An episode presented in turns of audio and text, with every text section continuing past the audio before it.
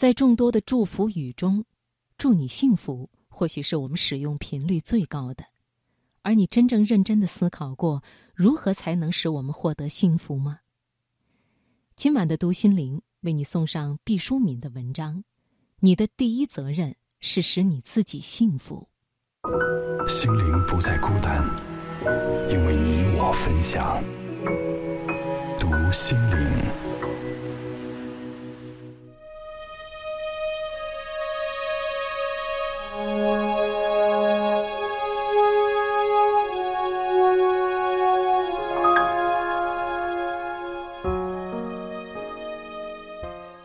我曾看过一则新闻：英国有家报社向社会有奖征答，谁是最幸福的人？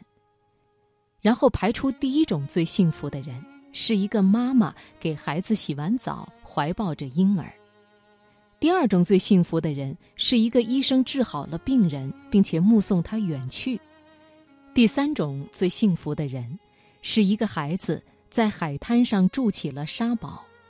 备选答案是：一个作家写完了著作的最后一个字，放下笔的那一瞬间。看完这则不很引人注目的报道，那一瞬间，我真像被子弹打中一样，感到极度震惊。这四种状况都曾给予我一身呢，但是我并没有感觉到幸福。我为什么没有幸福感呢？有了这个疑问后，我就去观察周围的人，这才发现有幸福感的人是如此之少。有一年，我拿出贺卡看了看，结果发现最多的就是“祝你幸福”。这可能是我们的集体无意识，所以才会觉得是永远的吉祥话。可是，幸福的本质究竟是什么呢？日本春山茂雄博士在《脑内革命》一书中说。当我们感知幸福的时候，其实是生理在分泌一种内啡肽，也就是幸福感是体内内啡肽的分泌。据春山茂雄研究，人体内啡肽的分泌和马斯洛需要层次的金字塔理论惊人的吻合。吃饭能带来愉悦，人在生理基础上是快乐的。然后，在实现安全、爱和尊严的需要的过程中，伴随着更大量内啡肽的分泌，让你感知自己的幸福。最重要的是，当你完成自我实现的时候，内啡肽就达到非常高的水平，远远超出吃饭带来的幸福感。这种生理和心理的结合，使我觉得能够体验到幸福感。是一个需要训练、感知，而且不断提高的过程，因为幸福不是与生俱来的。我觉得世界上的幸福首先来自一个坚定的信念，另外，自我形象的定位也是幸福感来源非常重要的一部分。然而，还有特别重要的一部分，就是外在条件——长相。我曾经在一所大学里做关于自我形象和自我认知的讲座，请台下的学生回答：“你们有谁曾经为自己的长相自卑？”结果齐刷刷的举手，所有的人都自卑。我当时一下子不知道该如何反应，没料到当代年轻人在相貌问题上居然有如此大的压力。我觉得，当一个人不能接纳自己，不能和自己友好的相处的时候，他就不能和别人友好的相处，因为他对自己都那么百般挑剔，那样苛刻，又怎能和别人有真诚的、良好的沟通与关系呢？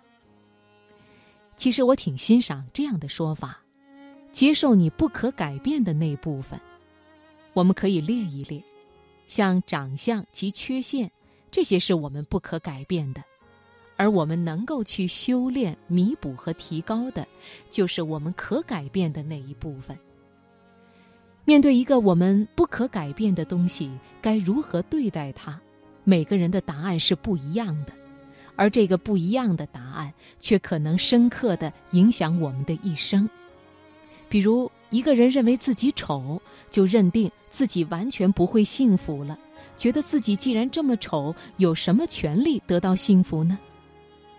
一个人说自己很贫寒，为什么别人可以含着金汤匙出生，而自己却衔着草根出生？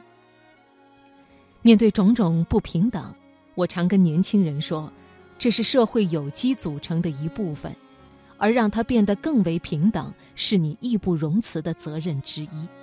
首先，你要丢掉幻想，坦然接纳不公平、巨大的差异或先天不良。然后，对于自己可改变的部分，你就要细细的分析，找出自己的优缺点。是优点，就让它更好；是缺点，就要去弥补。尤其要突出优点，把自己光彩照人的方面表达出来。我觉得我们应该去认识自己的长处，将它发扬光大，去接纳那些不可改变的东西。当你能够坦然地面对自己的时候，其实也就可以坦然地面对世界。放下包袱后，你才可以轻装前进。费尔巴哈说过：“你的第一责任是使你自己幸福，你自己幸福了，你也就能使别人幸福，因为幸福的人愿意在自己周围只看到幸福的人。”